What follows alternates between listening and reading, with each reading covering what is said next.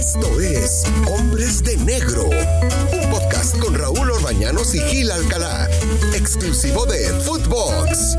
Footbox, hombre de negro, bienvenido, qué bueno que están con nosotros. Ahora sí estoy rodeado de hombres de negro.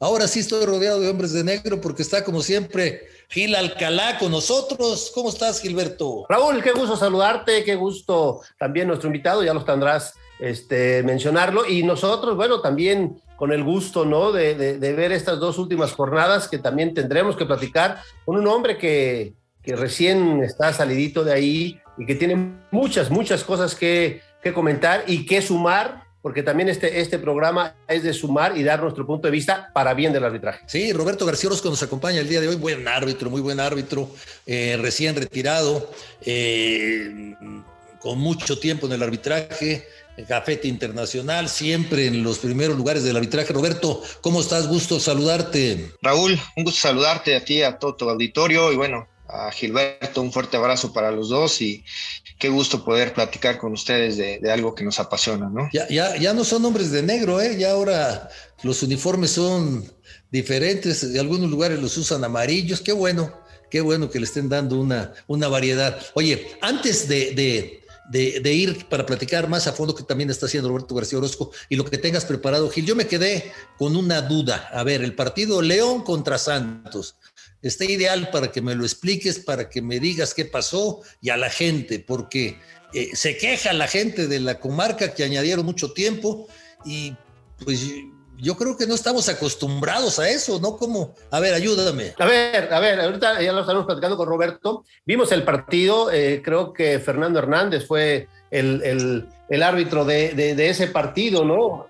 Este, el, el árbitro en general había dado ocho minutos eh, de, añadidura para el segundo tiempo y después se fueron suscitando algunas cosas por ahí eh, complicadas donde tuvo la necesidad de sumar más minutos, ¿no? No sé, no me acuerdo si este, estaba él y, lo fueron mencionando el cuarto oficial o él lo iba dando, porque sí, al final de cuentas fueron creo que 12, 14, 15 minutos, una cosa que normalmente no se ve. La gente de la comarca obviamente eh, se, se, molesta porque el penal o el empate cae al minuto 14 de, de de un supuesto ocho minutos que iban a dar de añadidura y a los 14 minutos logra eh, el equipo de León el empate. Creo que en ese partido hubo varias situaciones interesantes, importantes. El VAR fue factor también para definir este, los temas de, positivos en algunos, negativos para otros, porque siempre va a haber ese tema en el arbitraje para la gente que se siente afectada, obviamente en este caso la comarca lagunera, el Santos,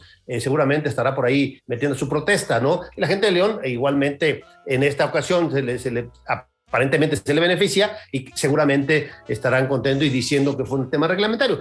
Para mí, los, los, minutos que se dieron, si los sumamos en la necesidad y la obligación del árbitro, para mí fueron correctos. No sé si lo correcto en, la cuestión de, de, decirlo, de estarlo comunicando a los equipos, fue la decisión correcta. Roberto, ¿tú qué piensas? Bueno, mira, yo pienso que el árbitro actuó apegado a la regla de juego, eh, pero eh, también considero que hoy la comisión está buscando que se añadan mucho más minutos al tiempo efectivo de juego.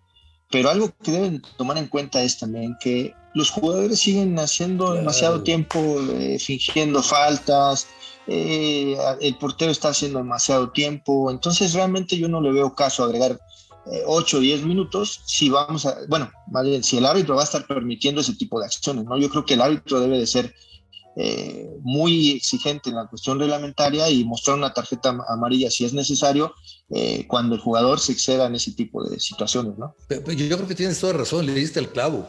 O sea, es increíble en la Liga MX el tiempo que se pierde. O sea, es increíble cómo se fingen las lesiones. O sea, lo que está cayendo en nuestra liga es eh, el, juego se está llamando, vamos a engañar al árbitro. Vamos a engañar al árbitro. Y esto, bueno, eh, no, no se dan cuenta que esto se refleja en el desarrollo del partido y afecta también el desarrollo del partido. Entonces, pues a nadie le gusta que te añadan 14 eh, minutos y vas ganando uno por cero, pero siéntate y dile a tus futbolistas, oye compañero, tú, tú perdiste cuatro minutos tirado ahí, levántate antes, por favor, ¿no? En fin, Eso es algo que tendrá que trabajar muy fuerte la liga, ¿eh? La liga, ese es un trabajo de la liga. En fin, Roberto, ¿qué más nos tienes? A ver, Roberto, no, es que hoy hay que darle bola a, nuestro invitado. Creo que, bueno, pues. fíjate, fíjate, este, Roberto. Que venga, este, venga, Roberto. Raúl, que en la jornada anterior creo que sí fue de los grandes árbitros, de los árbitros machuchones, de los árbitros con gafete blanco y dice FIFA, este, no estuvieron tan, tan, tan a la altura de las circunstancias, ¿no? También por ahí un joven que, que tuvo, pero volvemos a insistir, y Roberto, no sé cuál sea tu opinión, pero mi opinión es que les deben de dar un poquito más de, de, de, de juego, más de fútbol, más de arbitraje, porque el árbitro se hace arbitrando como cualquier eh, profesionista en cualquiera de las actividades, no nomás en el fútbol, en, en los médicos, los doctores, los ingenieros, los arquitectos, todos se hacen en, en, base a la actividad, ¿no, Roberto? Sí, de acuerdo, lo hemos platicado, Gil. Eh, yo creo que hoy no hay un, una directriz eh, realmente que tengan para, para los árbitros jóvenes, porque debutan cada, cada torneo dos o tres árbitros y no se les da esa continuidad, ¿no? Realmente yo creo que hay gente con talento, con gran capacidad, que si se les da esa confianza y se les permite arbitrar cada semana, eh, van a tener árbitros con, con, mucha capacidad y que puedan suplir a, a la gente que en, un futuro pues ya no contará, ¿no? Un César Ramos, un, eh, no sé, me llega a la mente Enrique Santander, que realmente son los árbitros de experiencia Jorge Sarrojas, Roberto, Jorge Sarrojas ya no tendría que estar con todo respeto. Desde, hace, desde que le quitaron la FET le, dado, le, debieron haber dado las gracias. Y a esos, esos partidos que lleva, imagínate que otros tres o cuatro jóvenes que están por ahí esperando esa oportunidad tuvieran esos, esos partidos. Ya tendríamos un par de árbitros ya con mucho más experiencia, ¿no? No, de acuerdo. O sea, hay, hay jóvenes con talento y que creo que se han ganado, eh, han demostrado en la Liga de Expansión y en la Liga de, de ascenso en su momento, eh, que se han ganado un lugar en, primera división, pero bueno, no se les ha dado, ha dado esa continuidad, ¿no? Eh, podemos nombrar muchos árbitros que creo que ya no van a aportar nada, ¿no? Eh, Eduardo Galván, Jorge Rojas, ¿quién más? Funk, o sea, son varios árbitros que, que ya no te van a dar más, entonces realmente creo que pueden apostar por jóvenes y realmente si el joven lo hace bien, bueno, pues que lo, le puedan dar esa continuidad cada semana, ¿no? Sí, ¿te acuerdas Oye, que comentamos Gil, repitieron aquí a, a Brian, un ¿eh? trabajo aceptable en León? Eso es lo que queremos. Sí. Si un árbitro, y ahorita Roberto te va a decir cuántos dirigió, yo dirigí cuando debuté ocho partidos, Roberto también está por ahí en ese tema, y nos dieron esa, esa confianza, porque el árbitro debe de tener confianza, y hoy muchos árbitros no tienen confianza, ¿eh? No, pero, pero también ustedes eran buenos, o sea, no puedes a repetir. Dicho con todo respeto para algunos árbitros, no, no, no ustedes, porque tenían calidad. Oye, oye, Raúl, y, no sé si Roberto, pero te lo digo, hay árbitros hoy día internacionales que ya no te van a dar más, ¿eh? Ya no te van a dar sí. más, o sea, que, le, que, a la mejor de 10 partidos te van a arbitrar uno o dos buenos y te van a dar 8, 6 o 7 malos y uno regular. Esos árbitros no necesitamos. La comisión debe de entender que hay árbitros que tienen la posibilidad de seguir dando, dando más y hay árbitros que ya no te van a dar más. Y entonces frena a todos los, los jóvenes, como dice Roberto, eh, que, que, conocemos, que hay muy buenos jóvenes atrás, está el hijo de, de, de Ulises, está, hay varios, hay varios que podemos nombrar y, y, que pueden ser árbitros que ya necesitan estar. Brian tiene 33 años, tiene tres partidos en ocho meses. No, bueno, le van a dar más porque lo volvió a hacer bien, ¿eh? Sí, pero al final son procesos que tapan, o sea, te digo, hay gente que realmente ya no tiene nada que aportar en, en, en liga y que están tapando esos huecos a, a, estos jóvenes. Bueno, ni tan jóvenes, porque la edad también ya, ya se les está viniendo encima, ¿no? Entonces, realmente yo creo que el problema, yo, yo lo veo de afuera, o sea, el problema pasa por la capacitación, ¿no? Hoy, hoy en día no existen instructores con capacidad, eh, la metodología de enseñanza es nula, eh, yo recuerdo en nuestros tiempos, la verdad que teníamos grandes instructores, ¿no? El teniente coronel, el doctor Edgardo Provesal, mucha gente de, de mucha experiencia. Yamazaki. O sea, el profesor Arturo Yamazaki, el mismo eh, eh, el profe Gasu, que en paz descanse, y muchos te podemos nombrar, y, y obviamente que tú lo, los conociste, y, y, bueno, la verdad que ellos sí formaron grandes árbitros y, y se atrevían a darle esa oportunidad a los jóvenes, ¿no? Entonces, yo tuve la fortuna de, mi debut, eh, cuando estaba el profe Yamazaki al frente, eh, gracias a Dios sí se ven las cosas y, me dio nueve partidos seguidos, ¿no? Y así fueron cada temporada donde nos íbamos afianzando y teniendo esa confianza pues para hacer bien las cosas dentro de, los partidos que, que, nos exigían. ¿no? no, Arturo, Arturo era crack, crack, Yamazaki. Aparte tenía un oficio para manejar partidos cuando fue árbitro, pero eh, era un gran instructor. Pero yo veo, yo veo algunos árbitros jóvenes que, que tienen posibilidades. Lo que, lo que veo es, y estoy de acuerdo con ustedes, eh, lo, por ejemplo, de Jorge Isaac Rojas. Jorge Isaac Rojas, pues ya lo pusieron en el bar, ya déjalo ahí, ¿no? Se va a ganar una lana, que te ayude en el bar Correcto. y vamos dándole vueltas, ¿no? O sea, pero sí, sí, sí están saliendo jóvenes, vamos a seguirlos apoyando. Vi un chavo Quintero que también creo que lo van a repetir, no sé cuándo, pero las primeras jornadas también lo hizo bastante bien. Ya debutaron dos esta temporada, entonces ojalá sigan debutando. Es cierto que es muy complicado ser árbitro, ¿no? Y yo no sé si un partido malo, Gil, acaba con, tus posibilidades de que te den más, ¿eh? Porque al árbitro emocionalmente le pega muchísimo. Sí, sobre todo cuando vas empezando, ¿no? Cuando vas teniendo esas oportunidades y de repente sí te sale un arbitraje de esos híjole, donde a todos nos ha pasado, a todos, por más machuchón que estés y que seas muy, muy gallo, nos ha pasado complicaciones en partidos importantes, ¿no? Pero creo que para eso están los instructores, que no hay, es lo que dice Roberto. Aquí el tema es que cuando tú sales al terreno de juego, debes de traer en la espalda, un, ahora sí que valga la un respaldo arbitral de gente que cuando tú ves un error, te llamen, te sienten y veas el partido. A nosotros, ¿cuántas veces nos hacían llamar y 15, 20 minutos? A ver, aquí están tus seis o siete jugadas donde la, colocación, la comunicación, la inteligencia, el sentido común, el criterio, que eso hoy, caray, ya nomás con que no tengan grasita y que corran un chorro ya van a arbitrar, no es así el arbitraje, ya lo habíamos comentado. ¿Cuántos árbitros de aquella época no podrían arbitrar si no tuvieran esa, esa capacidad? Pero qué bueno que, que por ejemplo, Quintero Huitrón arbitró en Necaxa, qué bueno que a Brian le dan otro partido, eh, hay que ver a Ulises Rangel, ahí está Mario Vargas, este, ese otro chico también, este, Edgar Ulises que te digo, hay varios, ¿no? Hay otro joven que también, Jorge Abraham Camacho, hay, hay posibilidades de que los árbitros con FIFA, con Cafete, empiecen a sentir así un mareadito para decirles, señores, o se aplican o realmente el próximo año cambiamos de, de, árbitros internacionales. No pasa nada, al contrario, va a ser benéfico. La competencia, hay que temerle a la, a la incompetencia, no a la competencia. De acuerdo, de acuerdo. Oye, ¿de, de, de qué generación fue este árbitro que, que, que, es originario de Acapulco, que, que demandó a la liga y que demandó a la federación y demandó a todo el mundo? ¿Este Adalí Maganda? Ad, sí. Ah, bueno, él acaba de salir, es, es, de la época de hace cuatro o cinco años, ¿no, Roberto? De, eh, por ahí de, de, debutó en primera división en el 2016. 2016, 2017. Pero con todo respeto, cómo llegó a primera, no, nunca, nunca, me, nunca lo entendí, ¿eh? No, pero hoy, hoy, hoy sí nos damos cuenta cómo llegaron seis o siete. Es impresionante. O sea, ese es el gran tema, Raúl. Y, y a ver, y yo sí sé por qué llegaron. Pero este, este, este caso no es de la actual, comis de la actual comisión de arbitraje. No, no, no, esta viene desde atrás. A, a, a, lo que, a, lo que, a lo que quiero llegar es que siempre hay aciertos y errores, ¿no? Y que el árbitro, este joven, dijo, me da pena decirlo, pero no tiene capacidad para ser árbitro. ¿Cuál? ¿Adalí Maganda? Ah, sí, con todo respeto. No, es que eh, a, a, eso vamos. A ver, puede ser que Adalí Maganda no tenga capacidad y, y, y, a ver, sumamos eso. Pero hay seis o siete que yo te digo que son exactamente de la misma capacidad de Adalí Maganda. O sea, no seamos malos, ¿no? Porque, ok, yo puedo correr a uno porque no tiene capacidad, porque dije un partido mal en Toluca. Bueno, el fin de semana, en estos, del, del, miércoles y jueves y del sábado y domingo, hay que echar a seis.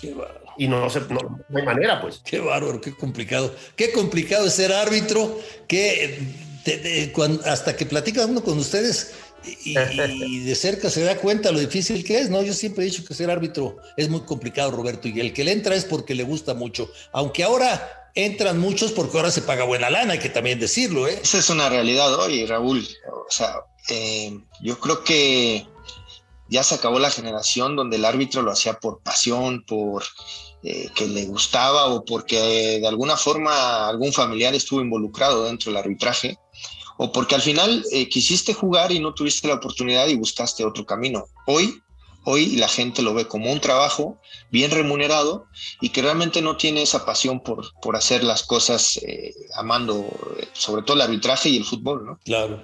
Es muy diferente, Gil, decir, eh, voy a arbitrar, uh, voy a trabajar, ¿no?